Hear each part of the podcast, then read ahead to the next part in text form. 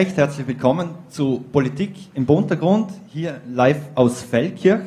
Da dürfen wir heute begrüßen den Johannes Rauch von den Grünen. Hallo, Servus, grüß dich. Bei mir ist nur die Anja Förtsch, die Kollegin von Wann und Wo, und wir werden euch gemeinsam heute durch die nächste Stunde führen. Ein Hinweis noch, ganz wichtig, ihr habt sicher schon alle die Bierdeckel gesehen. Bitte, wenn ihr Frage an den Johannes Rauch habt, schreiben Sie dort offen. Wir werden es dann einsammeln und im zweiten Block die Frage dann dem Johannes Rauch stellen. Johannes Rauch, wenn wir schon beim Bierdeckel sind, was hätten Sie gern zum Trinken als allererste Frage? habe eine gemeine Frage. Uh, jetzt ein Mineralwasser. Ein Mineralwasser. Ich glaube, das kriegen wir gleich. Jetzt muss ich natürlich fragen, äh, für Sie als Rankler zwar ein halbes Heimspiel da. Wie sind Sie jetzt hergekommen? Öffis, E-Bike, SUV? Nein, nein, nein, ich bin mit dem Auto da, weil nachher ist nächster Termin in äh, Götzisambach, geht nicht anders, Auto. Jetzt sind wir da im Untergrund in Feldkirch. Äh, haben Sie den Club schon kennt? Wäre das früher vielleicht was für Sie gesehen, so einem Club? Ähm, also ich bin ja schon ein bisschen älter, ja. Was ich, wo ich lang Stammgast war, war die Sonderbar. Das war sozusagen meine zweite Heimat, lange Zeit, solange es es gehört. Äh, dann, ich, dann hat sich mein Job intensiviert, dann bin ich ein bisschen weniger in Lokalen unterwegs gewesen. Äh, mein zweites Stammlokal ist, wie man weiß, Sternbrei Rankwell. Ähm, ja, aber ich habe jetzt einfach weniger Zeit, um in Lokalitäten unterwegs zu sein. Jetzt ein großes Thema ist natürlich das Raucherthema. Jetzt bis 1. November darf man noch oder hin im Club, da hat man extrem viel Geld investiert. Ähm, jetzt sind natürlich die Gastronomen hier. Danke, Melon. Äh, nicht so happy, dass, dass das kippt wird. Jetzt haben wir zum Beispiel mir letzte Woche schon im Interview mit dem, äh, mit dem WKÖ-Präsident Mahler gehört, die können sich ja Sonderregelungen vorstellen. Jetzt zum Beispiel für Clubs, die so im Nightlife sind. Wie ist denn da Ihre Position dazu? Also wenn man von Anfang an eine klare Lösung gemacht hätte, dann, wäre es deutlich gewesen und die Gastronomen hätten gewusst, wie tun. Jetzt hat man dauernd mal vor, mal zurück, mal vor, mal zurück. Alle haben Geld investiert und es hat nicht gehabt und man hat es nicht verlogen können auf die Regelung. Das finde ich extrem schlecht. Ja. Die Bayern haben es klar gemacht, ja, die Volksabstimmung war den eindeutig, den kann man sich darauf einstellen. Und ich verstand das Stück weit natürlich die Gastronomie, weil die gesagt haben, okay, jetzt haben wir uns auf unterschiedliche Situationen jeweils angepasst, jetzt ist es wieder anders. Ich finde, das ist halt die Schwierigkeit. Ich persönlich bin dafür klare Regelung, heißt Rauchverbot zu machen, aber den kann man sich darauf einstellen. Ja. Das haben andere auch hergebracht und geschafft. Äh, warum in Österreich nicht? Aber das große Thema ist ja da dabei eigentlich das Anrainerthema. Jetzt, wenn wir uns da zum Beispiel vorstellen, äh, wenn alle rausgehen rauchen, dann stand die vor der Tür oder innerhalb von 50 Meter, da haben die Anrainer weniger äh, Freude. Äh, muss man da, wenn ich die Gastronomen halbwegs schad und klaglos lassen oder muss man was mit der Sperrstunde machen? Ja, es kann natürlich nicht sein, dass wenn die Leute rausgehen, dass dann die Gastronomie drankommt äh, zum Zahlen. Aber nochmal, es funktioniert in, ich weiß nicht, wie vielen europäischen Ländern mittlerweile, äh, auch in solchen, die starke Raucher- und Biertrinknationen sind. Also wenn man das in Österreich hochher kriegen. Ich finde, es ist eine Frage des äh, Übergangszeit, dann hat man sich daran gewöhnt, dann ist es so. Ja? Und es wird immer Anrainer gehen, das heißt auch bei Regelungen, äh, wo es darum geht, darf man jetzt im Sommer der Gastgarten vor der Tür stellen und wie lange darf man das machen. Äh, ich finde das dann von manchen schon etwas kleinlich anrennen, wenn du Punkt 10, keine Ahnung, darfst Glas nochmal austrinken, hast sofort eine Klage am Hals. Ich kenne das Thema aus vielen Diskussionen, dort ist etwas mehr Toleranz gefragt von den Leuten, die halt wohnen. Das ist eh nur eine begrenzte Zeit. Und jetzt muss ich abschließend, damit man das Thema durch kann, Gastgarten, ist es dort, wäre das für Sie auch vorstellen, dass man dort auch ja, das verbietet, oder? Also, das ist dann irgendwann fertig. Also im Freien meine ja, das ist dann die Luft gut genug, dass man auch rauchen kann.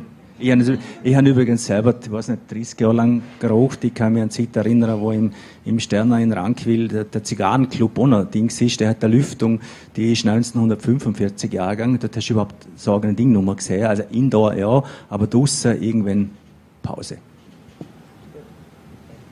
Dann würden wir jetzt schon zu den Hauptfragen kommen. Und äh, ein großes Thema, was jeden betrifft, was auch für jeden wahrscheinlich ein großes Aufregerthema ist, ist das leistbare Wohnen. Sie haben jetzt kürzlich äh, das Konzept Wohnen 365 vorgestellt. Das heißt, für alle, die das vielleicht nicht mitbekommen haben, eine Wohnung, die ist 42 Quadratmeter groß, kostet dann ähm, mit Betriebskosten und Internet ähm, 365 Euro, wie der Name schon sagt.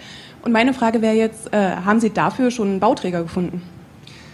Nein, das ist eine Idee, die, die Nina Tomaselli entwickelt hat, auch mit äh, anderen Wohnbausprechern aus den Bundesländern gemeinsam. Äh, und geht einfach von der äh, Grundlage aus, wir haben eine Situation bei uns in Vorarlberg, dass manche 50 Prozent und mehr ihres Einkommens für Miete ausgeben müssen. Ja?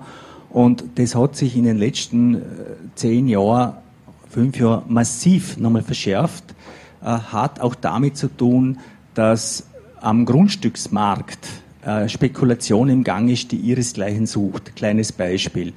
Vor acht, neun Jahren hat ein Quadratmeter Grund im Rheintal in irgendeiner beliebigen Gemeinde 250 Euro kostet, ungefähr. Ja. Jetzt sind wir bei Größenordnungen, und jetzt rede ich nicht von der Stadt Dornbirn im Zentrum oder von Bregenz, also teure Lagen, äh, wo wir bei 700 bis 800 Euro pro Quadratmeter sind. Das hat eine, eine enorme Verteuerung des Bauens mit äh, sich gebracht. Wohnungen sind nicht mehr verfügbar. Was wir gemacht haben in den letzten fünf Jahren ist, die, die, den gemeinnützigen Wohnbau massiv forciert. Also wir bauen jetzt 750 Wohnungen jährlich im gemeinnützigen Wohnbau, das waren davor 300. Äh, das werden wir die nächsten fünf Jahre machen, weil das kurzfristig die einzige Variante ist, um, um Wohnraum verfügbar zu machen. Alles andere geht nicht. Die neuen Modelle, glaube ich, muss man mit Wohnbauträgern zusammenhocken und Anreize schaffen, dass sie sich auf solche Ideen einlassen. Äh, ich glaube, dass das geht, weil das Problem ist, wenn uns die, die Mietpreise weiter so in, in die Höhe gehen, dann äh, wandern uns die Leute ab und wir kriegen die, die, die Fachkräfte und nicht mehr, die wir ruhen äh, am Arbeitsmarkt. Das ist sicher richtig, aber wenn es eben noch nicht, wenn es bisher nur eine Idee ist und in Zeiten des Vorwahlkampfs ist es ja quasi ein Versprechen, das aber noch auf tönernen Füßen steht und ist es dann nicht auch ein bisschen populistisch? Also was mich zuversichtlich macht, wir haben Wohnen 500, das gibt es bereits, ja, äh, um, um 500 Euro. Und das eine ist ein Angebot in meinen Augen, das sich vor allem an Junge richten soll, ja, die sonst keine Möglichkeit haben, zu günstigen Wohnraum zu kommen. Und wird jetzt unser Job sein, zum Beispiel Wohnbauförderungsmittel, die wir ja haben im Land, zur Verfügung zu stellen, solche Modelle auch zu fördern. Ja. Das wird nicht möglich sein, flächendeckend zu machen, aber genau äh, für Junge, die sich schwer tun, überhaupt einmal am Wohnungsmarkt Fuß zu fassen, für eine befristete Zeit sowas zu machen, halte für, für gescheit und das sollte man in Angriff nehmen. Sie haben jetzt gerade das Wohn 500 dankenswerterweise schon angesprochen. Das ist jetzt nämlich meine nächste Frage. Dieses Konzept gibt es nämlich bereits. Das sind dann ähm, Wohnungen, die eben 500 Euro kosten, haben dafür mehr Quadratmeter. Das Interessante ist, wenn man das runterrechnet auf den Quadratmeter, kosten die 7,70 Euro pro Quadratmeter. Rechnet man die 365 Euro Wohnung runter, kosten die aber ähm, 8,70 Euro und sind damit teurer. Kommt auf den Wohnstandard drauf an. Das Wohnen 500 ist ja nochmal ein Konzept, was sozusagen versucht, die, die Qualitätsstandards etwas äh, zu drücken und dort billiger zu werden. Das, da gibt es Bandbreiten. Ja. Also ich finde ja, äh, der wesentliche Schlüssel wird sie überhaupt Wohnraum zu, äh, verfügbar zu machen und mehr an Wohnungen zur Verfügung zu stellen. Also wir haben ja das, es wird nicht zu wenig gebaut im Land. Also es gibt ja Wohnanlagen ohne Ende. Gebaut wird ganz vieles. Aber der größte Teil äh, wird spekulativ gehortet und wird nicht einmal dem Wohnungsmarkt verfügbar gemacht. Also ich, es gibt Beispiele, äh, die selber was von Wohnbauträgern, die richten eine Wohnanlage mit 10, 12, 15 Einheiten. Dann kommt ein privater Investor, bevor, die, bevor überhaupt mit dem Bau begonnen wurde, und sagt, ich kaufe die gesamte Anlage. Die gesamte, die, weg. Ja? ohne dass die überhaupt am Markt erscheint. Ja? Und die, die, die Wohnungen werden nicht verfügbar. Und ich würde hergehen und sagen, jeder private Wohnbauträger, der so Kleinwohnanlagen errichtet, dem mache ich als Land ein Angebot. Ich sage ihm nämlich, okay, du darfst ein Stockwerk höher bauen, also auf derselben Grundfläche ein Stockwerk höher bauen. Das ist dann für ihn ein Vorteil, weil er mehr Wohnungen auf derselben Fläche errichten darf. Aber dafür stellst du ein Viertel der Wohnungen für zehn Jahre zum gemeinnützigen Tarif uns zur Verfügung. Nachher kannst du mit einer, was du möchtest. Damit würde auf Anschlag einen großen Teil oder einen Teil des Wohnbaus, den wir jetzt haben in Vorarlberg, verfügbar machen zum gemeinnützigen Tarif. Also müssen da, ist übrigens ein Modell, das mit Wohnbauträgern schon andiskutiert ist. Die wären bereit dafür, da auch einzusteigen. Muss man jetzt entwickeln. Wir müssen neue, neue Ideen entwickeln und mutigere Ideen, um dieses Wohnungsthema in den Griff zu bekommen. So wie es jetzt läuft, ist wirklich eine Katastrophe und spaltet die Gesellschaft noch mehr in solche, die für das eh wurscht ist, wie viel sie zahlen für äh, Miete und Wohnung und die anderen, die halt dann 50 Prozent oder mehr ihres Einkommens abgeben müssen. Ja, das äh, ist klar und äh, steht, glaube ich, außer Frage. Und das ganze System ist zu Recht kritikwürdig. Allerdings, Sie haben gerade selber schon gesagt, das ist ein Angebot an die Wohnbauträger. Und ob die das dann annehmen, sind Sie da zuversichtlich? Ja, weil es sich rechnet. Ja, es ist, also ich schaffe einen Anreiz dann, wenn sozusagen ein ökonomischen Nutzen damit verbunden ist, der halt dann irgendwann lukrierbar wird. Äh, und sozusagen die Motivation, ein Stockwerk höher bauen zu können und mehr Wohnungen auf derselben Fläche unterzubringen, der ist hoch. Ja, weil in zehn Jahren habe ich dann sozusagen den Benefit dafür. Und mm, es, ich habe Gespräche geführt mit Wohnbauträgern, die wären durchaus bereit, auf sowas einzusteigen. Jetzt haben Sie ja im Wahlkampf wieder zurückgefunden zum Spirit der 80er Jahre irgendwo. Sie wollten wieder aktionistischer werden. Es gibt ja das, das große Plakat, das man aufgehängt hat und wieder abgehängt hat. Ähm, was kommt denn da jetzt noch im Wahlkampf demnächst? Oder war es das mit der Reaktion schon? Gut, ich bin ja Kind der 80er Jahre, sozusagen. Ähm, das hat natürlich zu tun mit dem Rausflug aus dem Nationalrat äh, 2017. Es war eine ziemlich mm, schmerzhafte Erfahrung für uns, äh, wo man gemerkt haben, wir, wir müssen zurück zu äh, auch den Wurzeln und zu den klaren Aussagen und klaren Themen. Deshalb machen wir ja, macht die Nina Tomaselli jetzt im Nationalratswahlkampf leistbares Wohnen zu ihrem Thema, an dem arbeitet sie seit fünf Jahren konsequent wird das nach Wien tragen, wird schauen, dass man im Parlament die Gesetzgebung dementsprechend anpasst. Deshalb machen wir äh, Klimaschutzpolitik und sagen, okay, Leute, jetzt sind wir an einem Punkt, äh, da entscheidet sich einfach die Zukunft. Und jetzt äh, stellt sich die Frage, sind wir bereit, in Maßnahmen einzusteigen, die Nägel mit Köpfen machen oder tun wir weiter labern? Da kommt Ihnen die allgemeine Diskussion um Greta und Co. ja derzeit in dem Fall sehr entgegen. Ich meine, klar, Naturschutz ist in, ist in Ihrer DNA. Das ist in unserer DNA, das haben wir seit, keine Ahnung, seit der Abstimmung über das Atomkraftwerk Zwentendorf. Ja? Also darf man nicht vergessen, es hat eine lange Historie. Österreich hätte ein Atomkraftwerk, wenn nicht damals schon, im Übrigen Vorarlberg den Ausschlag gegeben hat, trotz der kleinen Bevölkerungsanzahl, weil bei uns im Land haben äh, über 80 Prozent der Leute Nein gesagt. Das hat sich dann fortgesetzt über Heimburg, äh, Wackersdorf, die Wiederaufbereitungsanlage und ähnliches mehr, lauter äh, Geschichten, die sozusagen damit verbunden sind. Und jetzt gibt es aber eine neue Dimension. Ähm, ich war jetzt in Wien äh, letzte, Wo letzte Woche bei der Klimaschutzreferentenkonferenz und da haben wir eingeladen die fünf wichtigsten Wissenschaftlerinnen Österreichs, die zum Thema Klima forschen. Die haben sich die, die, die Arbeit gemacht ohne Auftrag, ohne Bezahlung, aus eigenem Antrieb zusammenzutragen, wo stehen wir und was ist notwendig. Und die Botschaft von denen war ganz klar. Es geht noch, man kann es in den Griff bekommen, aber nur, wenn jetzt endlich die Politik handelt. Ja, jetzt wird es nicht so sein, dass das kleine Vorarlberg oder Österreich mit seinen acht Millionen Einwohnern das irgendwie machen kann. Aber was wir können, auch in Vorarlberg, ist vorzeigen, es geht. Wir haben eine ganze Reihe von Unternehmen im Land, die in äh, Umwelttechnologien Vorreiter sind. Es gibt äh, da in Felkirch Unternehmen, Bachmann Elektronik, die machen Steuerungen für Windkraftanlagen. Hauptabnahmemarkt China. Ja.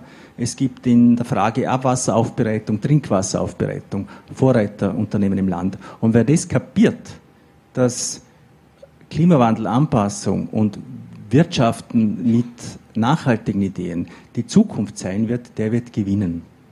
Aber jetzt muss ich nur nachfragen, und zwar nach Fukushima hat es so ausgesehen, also es gibt einen Riesentrend raus aus der Atomkraft und so weiter. Ist das jetzt eben der Thema, das auf Österreich begrenzt ist und, und vielleicht auch in Deutschland noch ein bisschen, aber die Engländer bauen ein riesen Atomkraftwerk, in Frankreich wird investiert, in der Schweiz gibt es ein Atomkraftwerk und von Tschechien und Slowakei will ich gar nicht reden. Stimmt, also das ist so, in Deutschland haben sie den Atomausstieg beschlossen und machen ihn. Äh, Im Übrigen war die Prognose, wenn die Deutschen aus der Atomkraft aussteigen, dann wird es dunkel, dann sind sie zurück in der Steinzeit. Nichts davon ist der Fall.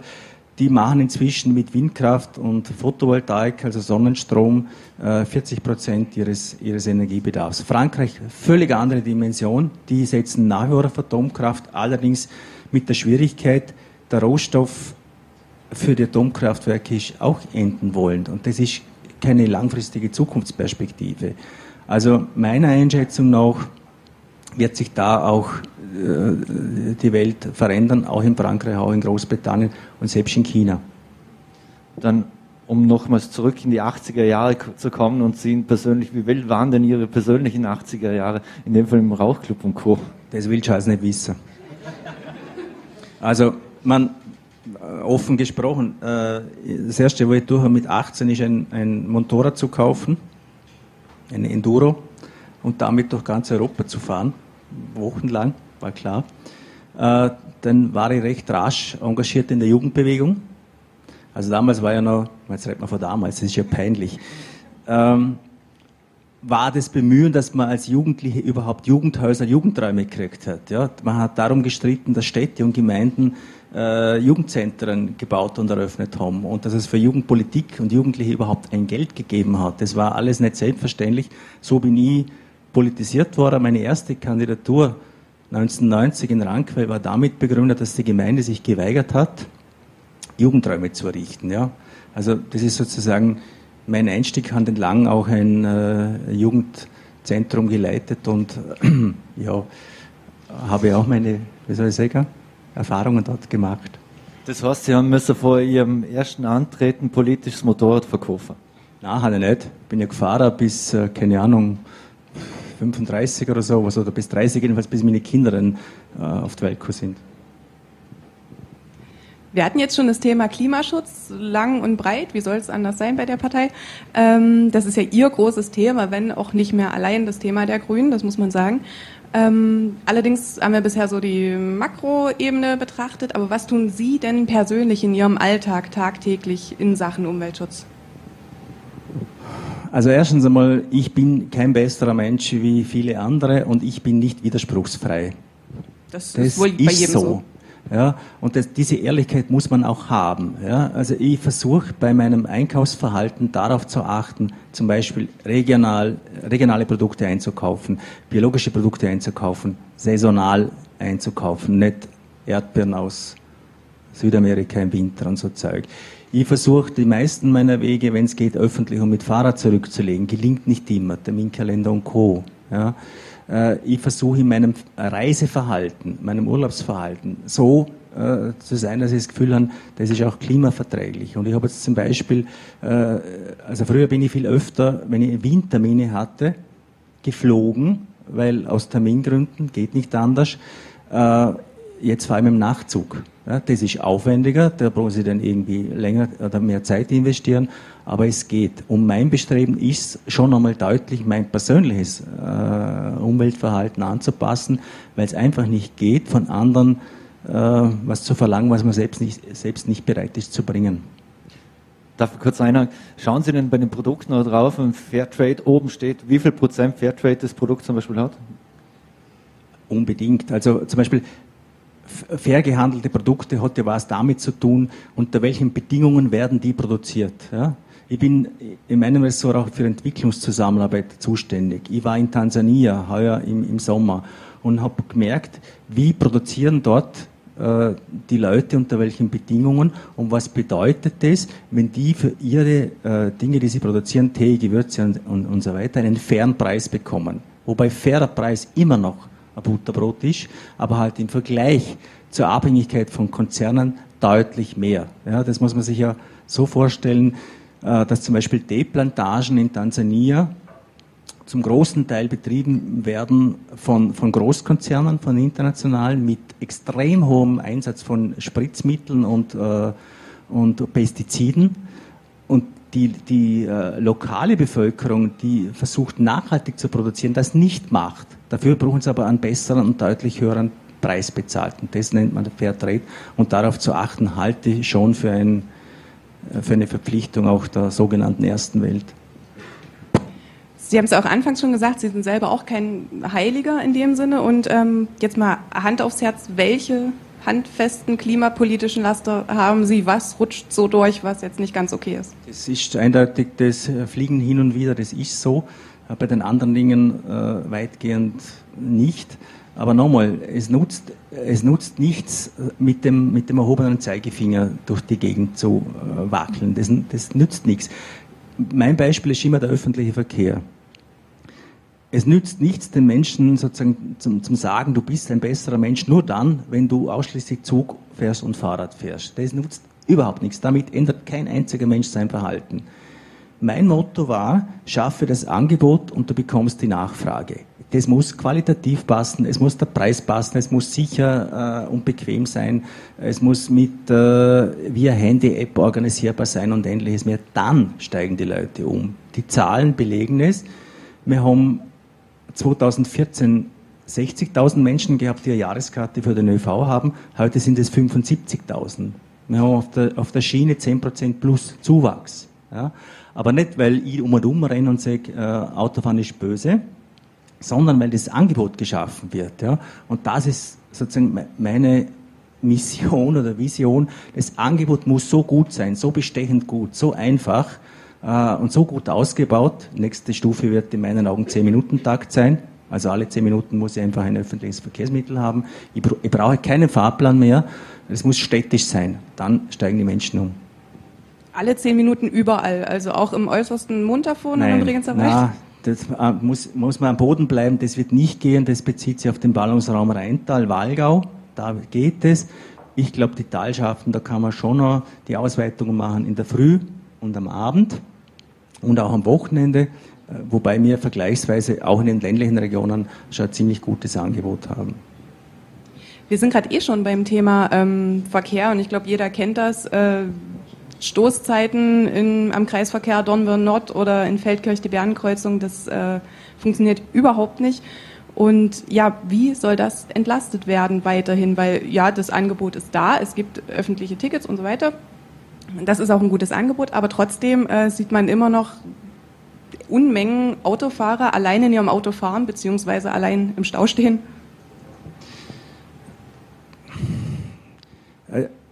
Ich sage immer, wenn man sich, also zwischen Feldkirch und Bregenz wohnen 260.000 Menschen. Das ist im Prinzip die drittgrößte Stadt Österreichs. Auf einer relativ kleinen Fläche. Dafür haben wir in Vorarlberg extrem wenig Stau. Wir haben eine Frühspitze, das stimmt, in, in, in äh, Felke, in Dornbirn, in Bregenz und eine etwas entzerrte, aber auch Abend, Abendverkehrsspitze. Zwischen haben wir nicht wirklich ein Problem. Wenn man sich andere äh, Regionen anschaut, ist es deutlich mehr. Trotzdem, wir versuchen jetzt gemeinsam mit Unternehmen, äh, das Stichwort heißt betriebliche Mobilitätsmanagement, das ist irgendwie ein kompliziertes Wort, was zu organisieren, wo wir die, den durchschnittlichen Besetzungsgrad von BKW von 1,0 irgendwas auf 2,0 irgendwas bringen. Ja, das heißt einfach, dass die, dass die Mitfahrgelegenheiten äh, via App organisiert werden können. Das gibt es in anderen Regionen schon, da gibt es Potenzial, das ich für ziemlich hoch einschätze. Äh, einfach den, den, den äh, Besetzungsgrad von PKWs zu erhöhen, den fahrt nur mal jeder, sondern jeder Zweite mit mit dem Auto. Zweite Geschichte, es melden sich zunehmend Unternehmen bei uns, die äh, sagen, helft uns Modelle anzubieten, wo wir sagen, wir vom Betrieb zahlen euch die, die Karte für den öffentlichen Verkehr wir stellen euch am Bahnhof ein E-Bike zur Verfügung und mit diesem Rad, Fahrrad könnt ihr dann den Weg von, vom Bahnhof zum Unternehmen machen. Und die machen das nicht, weil sie besonders grün sind oder besonders äh, umweltorientiert, die machen das vor allem aus dem Grund, weil sie sagen, unsere Leute stehen in der Früh im Stau und kommen zu spät zur Arbeit. Ja? Und das merken wir, das wird nicht besser, sondern schlechter und wir überlegen uns was Neues. Erster Punkt. Zweiter Punkt, wir sparen uns damit Parkplätze. Es gibt da Musterunternehmen im, im Unterland, Haberkorn, die haben das gemacht äh, und sagen, für uns ist das super, wir brauchen deutlich weniger Parkplätze, haben mehr Platz für andere Geschichten am Betriebsgelände. Jetzt mal Gedankenspiel. Äh, wir hatten das Thema Tunnelspinne gerade schon. Die äh, Grünen erreichen so viel Stimmen, dass sie an der Landesregierung beteiligt sein könnten. Wäre die Tunnelspinne ein Thema in Koalitionsverhandlungen, die eventuell auch über eine mögliche Koalition entscheidet? Das war das letzte Mal schon der Fall. Das war ja sozusagen die Bedingung, dass man das laufende Verfahren weiter laufen lässt. Es gibt zwei laufende Verfahren. Das eine ist die S18 im unteren Rheintal und die Tunnelspinne in, in Feldkirch. Beide sind am Laufen, beide sind höchstgerichtlich entschieden. Wenn's, ich halte die Tunnelspinne für das völlig verkehrte Projekt. Ja. Das ist zu teuer, zu aufwendig. Ich würde die kleine Variante mit einem Tunnel durch die Felsenau eintunneln präferieren. Es kostet statt 300 Millionen 50 Millionen und bringt 80 Prozent der versprochenen Entlastung. Aber mit 17 Prozent bist du nicht die Mehrheit äh, und dann kannst du dich daran orientieren, was ist möglich. Aber Ihr Koalitionspartner spart doch immer so gerne und will null Defizit, also warum dann nicht bei dem Projekt? Ja, das kannst dann, kommt der Markus Wallner auch noch? Kommt das auch noch dann fragen, Mittwoch. Ja, wofür gibt man das Geld aus? Dann abschließend noch äh, das Thema Tierschutz. Wissen Sie, wenn Sie Ihre letztes Schnitzel gegessen also, oder sind Sie Veganer oder Vegetarier? Na, bin ich nicht. Ich viel weniger Fleisch wie früher, aber natürlich schon Fleisch. Und das letzte Schnitzel gegessen, keine Ahnung. Schnitzel ist, also Schweinefleisch ist sie nicht mehr wirklich, weil da ist die Tierhaltung, finde ich, eine Katastrophe, wenn Fleisch dann vom regionalen Biobauern äh, und in, in kleineren Mengen. Also schauen Sie denn da auch immer, wo das Fleisch herkommt? Ist und Fleisch nur noch aus der Region. Also zum Beispiel, seit ich gelernt habe, äh, ich esse nie mehr Huhn irgendwo auswärts, weil ich weiß, dass ein durchschnittliches Huhn äh, 24 Impfungen pro Lebenszyklus bekommt mit Medikament und ähnlichem mehr, äh, in 40 Tagen zur, zur Schlachtreife gefüttert, gequält wird eigentlich ah, ah, das mache ich nicht mehr. Und äh, Tierhaltung oder biologische Tierhaltung und äh, artgerechte Tierhaltung ist eine Grundvoraussetzung, um überhaupt ein Fleisch zu essen. Ja, wenn der andere kriegt man das Antibiotika gleich mit und wird vielleicht nicht mehr so schnell krank. Scherz. Das haben wir inzwischen im Abwasser. Stimmt. Ähm, ich möchte nochmal daran erinnern, dass ihr alle auf die Bierdeckel schreiben können. Hoffentlich haben das schon gemacht. Wir kommen jetzt nämlich gleich mal zum kurzen Pause oder kommen jetzt sofort zur kurzen Pause. Und zwar hat man auf einen Shellboy und dann gibt es einen Sound dazu und dann machen wir weiter mit dem zweiten Block. Danke. Okay, danke.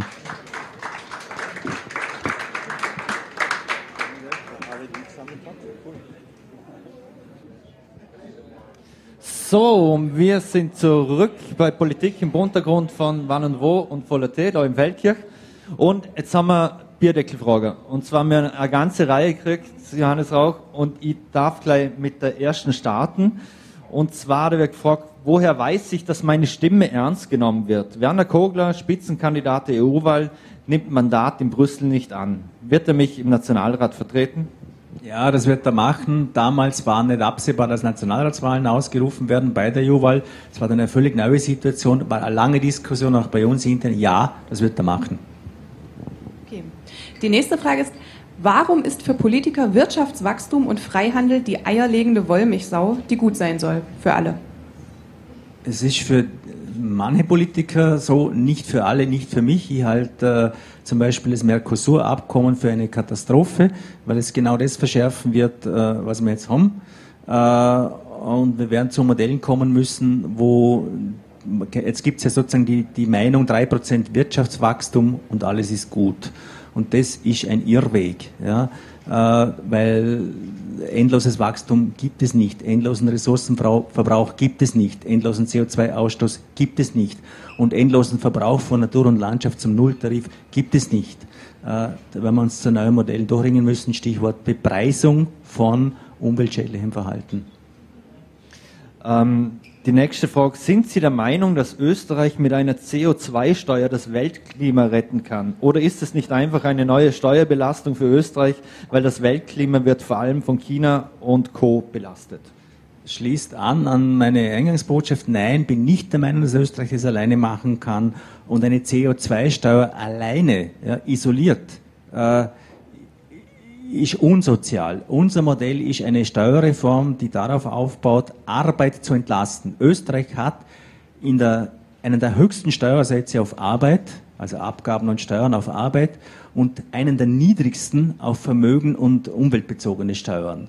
Unser Modell ist, den Faktor Arbeit massiv zu entlasten, umweltschädliches Verhalten zu besteuern und über einen Ökobonus abzugelten. Das heißt, eine Familie mit drei Kindern profitiert davon mit 300 Euro im Jahr, also aufkommensneutral. Ja. Man muss Öko-Besteuerung und ökosoziale Steuerformen, so sozial, so machen, dass nicht diejenigen zur Kasse gebeten werden, die am allerwenigsten dafür können, dass wir jetzt äh, an der Stelle stehen, wo wir sind. Heißt das auch Erbschaftssteuer? Das heißt auch Erbschaftssteuer. Also wir haben äh, große Vermögen und, und äh, Erbschaften in Österreich, die mit null besteuert sind. Und nochmal, wir sind im europäischen Vergleich mit 1,7 Prozent Vermögenssteuern am Ende, Schlusslicht. Das ist sozial vollkommen ungerecht. Wir bleiben bei sozialen Fragen und da lautet eine, Bildung wird vererbt oder die Eltern haben genug Geld, um sich Nachhilfe zu leisten. Was muss man tun, um Kindern aus ärmeren Familien und jenen aus bildungsfernen Schichten die gleichen Chancen zu bieten? Äh, stimmt, äh, es ist keine Frage von Fleiß oder Begabung. Es wird vererbt, weil äh, reiche Eltern viel mehr die Möglichkeit haben, ihre Kinder zu fördern. Das Grundproblem beginnt damit, dass die Kinder in der vierten Klasse Volksschule sozusagen separiert werden und die frühe Trennung stattfindet in der vierten Klasse Volksschule. Unser Zug war immer eine gemeinsame Schule der 10- bis 14-Jährigen und die Trennung später zu machen, mehr Ganztagsschulen, äh, Förderunterricht an der Schule, nicht private Nachhilfe organisieren müssen. Wir hätten dazu ein Modell äh, für Vorarlberg ausgearbeitet, das dann von der Bundesregierung so nicht genehmigt worden ist. Da stehen wir jetzt. Äh, das wird an der neuen Bundesregierung liegen, da den Weg frei zu machen. Wir würden gerne vorzeigen oder ausprobieren, ja, es geht, man kann es machen.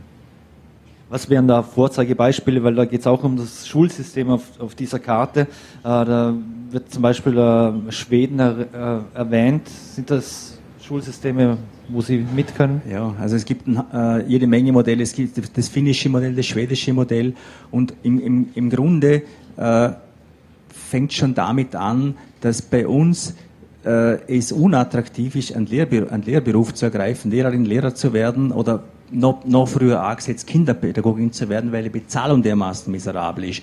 Bei uns werden im System die Universitätsprofessoren am besten bezahlt und die, die die wichtigste Arbeit machen, ganz unten zu Beginn der Laufbahn am schlechtesten. Das muss man eigentlich umkehren. Ja? Wir haben jetzt eine Gehaltsreform auf den Weg gebracht für die Kindergartenpädagogen, dass die besser bezahlt und das wäre mal ein erster Schritt. Und das Zweite, es wird am Schulsystem extrem herumgedoktert. Ja? Mit Schulversuchen, Modellen, äh, keiner weiß mehr, äh, was läuft, jeder macht irgendwas. Jetzt die Bundesregierung Wiedereinführung der Ziffernnoten, also in den auch Eingangsklassen, erste, zweite Klasse Ziffernnoten, das ist, Entschuldigung, komplett bescheuert. Ja. Es haben sich alle daran gewöhnt, es wird mit Verbalbeurteilung gearbeitet, das ist mehr Wertschätzung fürs Kind, differenzierter, äh, nicht diese klassische 1, 2, 3, 5 ja, und, und, und so.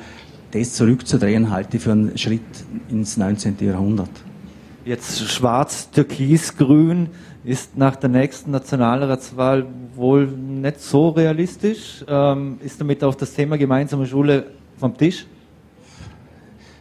es wird aufs Wahlergebnis darauf ankommen und die gemeinsame Schule wird es äh, mit der ÖVP und mit der FPÖ sicher nicht geben. Ja? Aber was, um was wir kämpfen müssen, ist uns im Vorarlberg zu ermöglichen, diesen äh, Weg fortzusetzen. Wir haben sehr viel investiert in dieses Forschungsprojekt. Es ist ausgearbeitet, es sind die Voraussetzungen geschaffen, es ist eine Befragung gemacht worden mit 24.000 äh, Eltern, Lehrerinnen und Lehrern, die das alle begrüßen und wollen. Wir würden auch wollen, man sollte uns lassen. Wir springen zum nächsten Thema. Die Sonntagsdemos für mehr Menschlichkeit, die laufen jetzt schon. Ich glaube, wir sind bald gut bei einem Jahr. Ähm, Fluch oder Segen? Äh, halte ich für absolut wichtig und notwendig, dass sich äh, Leute aus ganz vielen Gesellschaftsschichten, ja, und das sind nicht nur die klassischen Linken unter Anführungszeichen, artikulieren und sagen, das, was da passiert, das ist einfach verkehrt. Ja. Und jetzt geht es nicht darum, äh, im, im Bausch und Bogen zu sagen, äh, man darf überhaupt keine, keine kontrollierte Zuwanderungspolitik zu machen, aber zum Beispiel Lehrlinge abzuschieben, die in Ausbildung sind, Leute, die wir brauchen im, im Gastgewerbe, in der, im, im, im Handwerk, das ist unsinnig, komplett unsinnig. Und da äh, sozusagen mit Augenmaß vorzugehen und wieder mit Menschlichkeit vorzugehen, das ist das Gebot der Stunde und nicht diese blödsinnige symbolische Politik zu machen, Sündenbockpolitik zu machen und alles irgendwie äh, Flüchtlingen und Ausländern zuzuschieben, was auf dieser Welt zwischen äh, passiert. Das ist einfach keine gescheite Zukunftspolitik. Und nochmal, Österreich braucht Zuwanderung. Wir haben eine,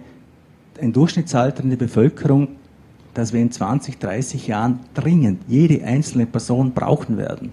Und äh, ich habe jetzt beantwortet unlängst einen Fragebogen der Hotellerie Österreich, die händeringend um Personal äh, suchen, die es im Ausland suchen müssen. Und wenn da die ganze Zeit propagiert wird, äh, wir wollen euch nicht, die kommen gar nicht nach Österreich zum Arbeiten.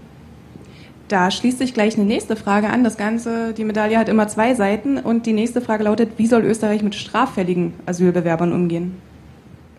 Klar, wie das Gesetz vorschreibt. Da bin ich ja nicht einer, der sagt, da, da, da, da gibt es dann zweierlei äh, Maß die sind genau gleich zu behandeln wie jede österreichische Straftäter, nämlich nach dem Gesetz äh, des, äh, zu bestrafen, ihre Strafe abzusitzen und dann, wenn die Strafe vollzogen ist, notwendigerweise auch abzuschieben. Ich bin nicht derjenige, der sagt, es darf überhaupt keine Abschiebungen mehr geben. Man darf nicht abschieben in Länder, wo die Gefährdungslage so groß ist, dass die um ihr Leben fürchten müssen. Ja, ich halte es zum Beispiel für einen Wahnsinn, in der derzeitigen Situation Menschen nach Afghanistan abzuschieben. Ja oder ähm, Leute, die, die mit, mit, dem Tod bedroht sind. Das ist eine eigene Kategorie. Aber ansonsten gleiches Recht für alle, ob Inländer oder Ausländer. Ganz ein anderes Thema, ein weiter Sprung. Äh, und zwar können Sie sich vorstellen, die Öfis gratis zur Verfügung zu stellen? Nein, das ist unattraktiv und wenig sexy im Wahlkampf sowas zu sagen. Aber ich bin in dem Bereich tätig. Wir wenden dafür 130 Millionen Euro pro Jahr auf. Wir haben einen Tarif, der ist extrem attraktiv, äh, auch für Junge.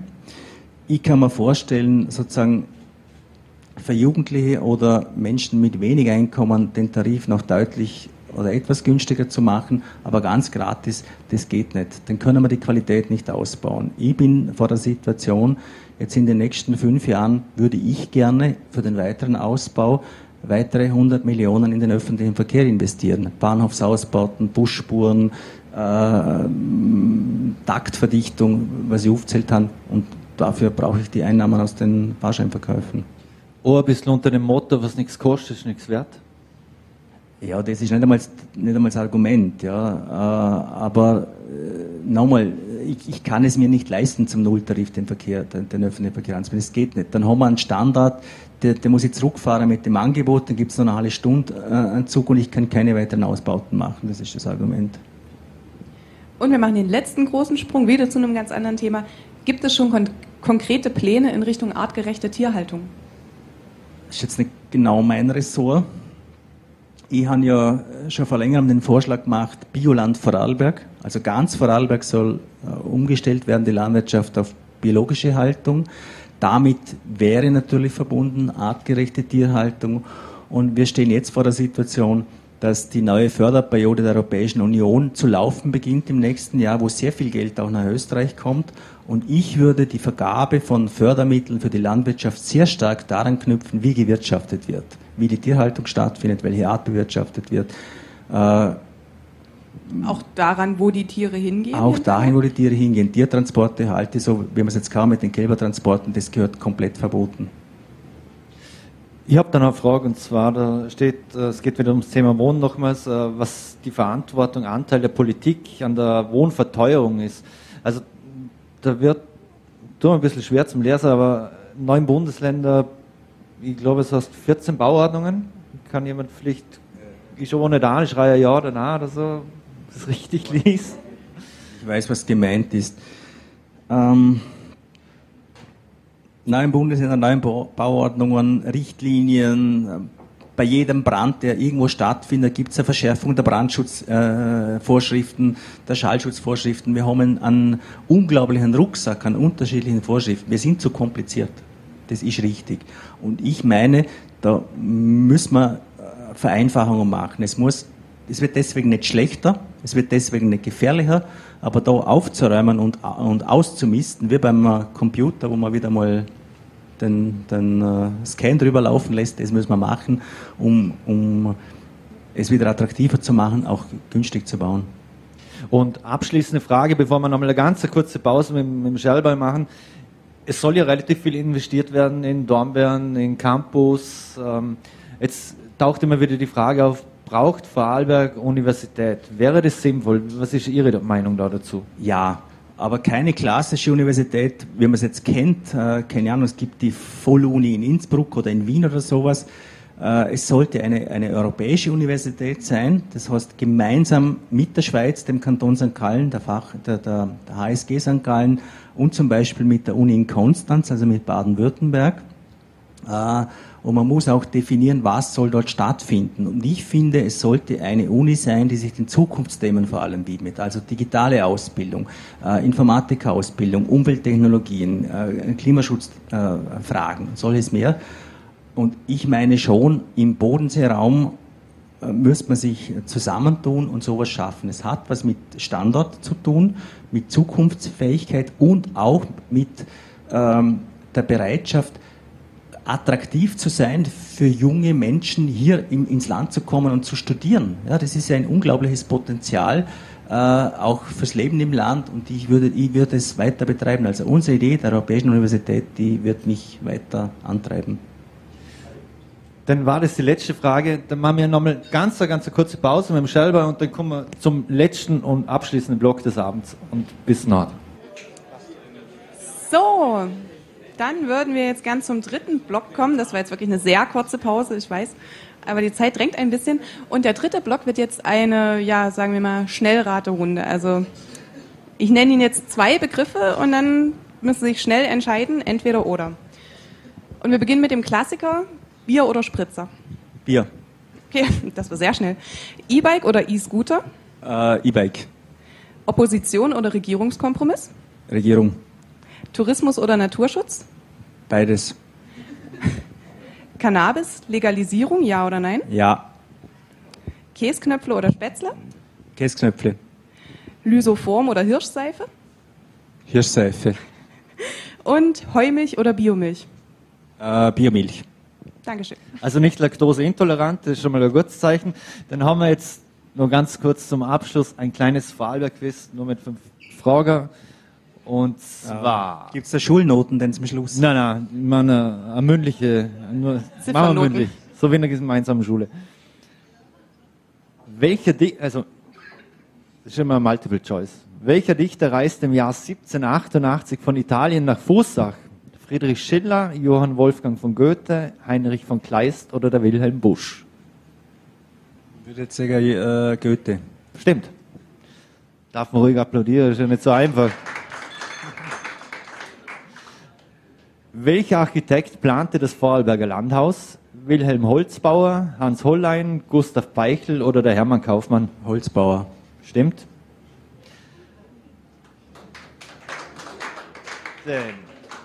Mit welchem Land hat Vorarlberg eine 107 Kilometer lange Landesgrenze? Deutschland, Schweiz oder Liechtenstein? Deutschland.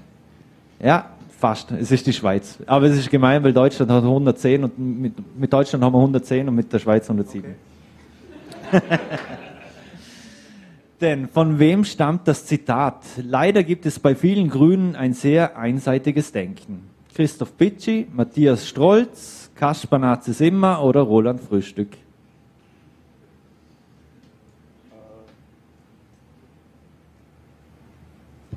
Keine Ahnung, muss ich raten. Äh, Roland Frühstück. Kaspernaze immer. Und last but not least, mit welcher Partei regiert die ÖVP nach der Landtagswahl? SPÖ, FPÖ, NEOS, Grüne oder alleine? Nach der nächsten Landtagswahl? Ja. Äh, mit den Grünen. Gut.